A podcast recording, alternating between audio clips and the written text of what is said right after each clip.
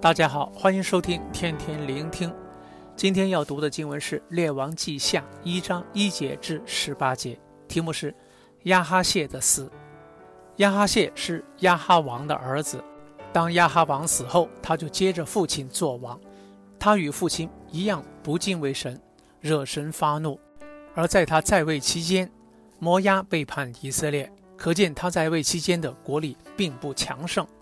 今天的经文主要记载一件事，就是他在撒玛利亚时，有一天从楼上的栏杆里掉下来就病了。他因担心自己的病不能治好，就打发使者到以格伦询问当地的神巴力西普。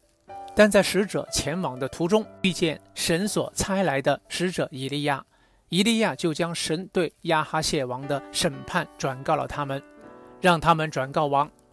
王知道这使者是以利亚后，就差人去捉拿他。可是头两队差去的人都被神从天上降下的火消灭，直至第三队的人因谦卑的哀求以利亚，就平安无事。以利亚也同他们同去见亚哈谢王，并宣告神对他的审判。最后，亚哈谢王果然如神借以利亚所说的一样死了。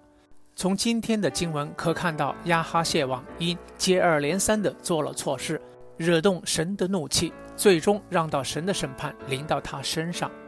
第一件的错事是，他没有单单寻求独一真神耶和华的帮助。经文没有交代为什么亚哈谢王要差使者到以革伦询问当地的神巴力西普，但其实原本他得的病并不是致死的病。而神透过以利亚的话，让我们知道真正使他并不能痊愈的原因。他说：“你们去问以革伦神巴力西普，其因以色列中没有神吗？所以耶和华如此说：你必不下你所上的床，必定要死。”原来真正的原因是因为他没有单一侍奉及依靠耶和华，反而转去侍奉其他的假神。招惹神怒气，神才借以利亚宣告他的病必死。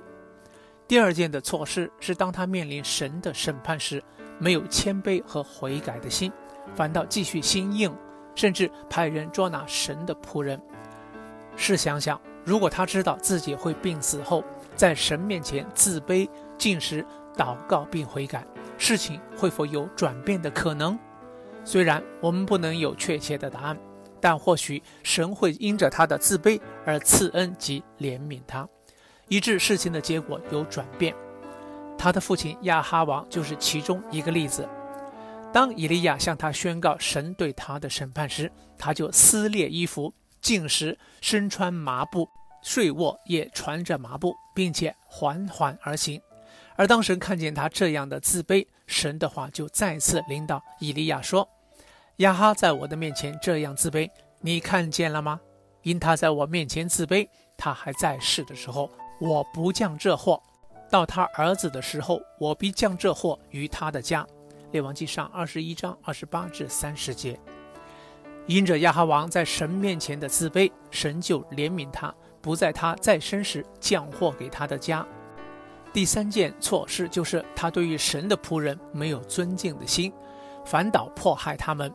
面对以利亚的指责，他不但没有谦卑的聆听和悔改，更派人去捉拿他。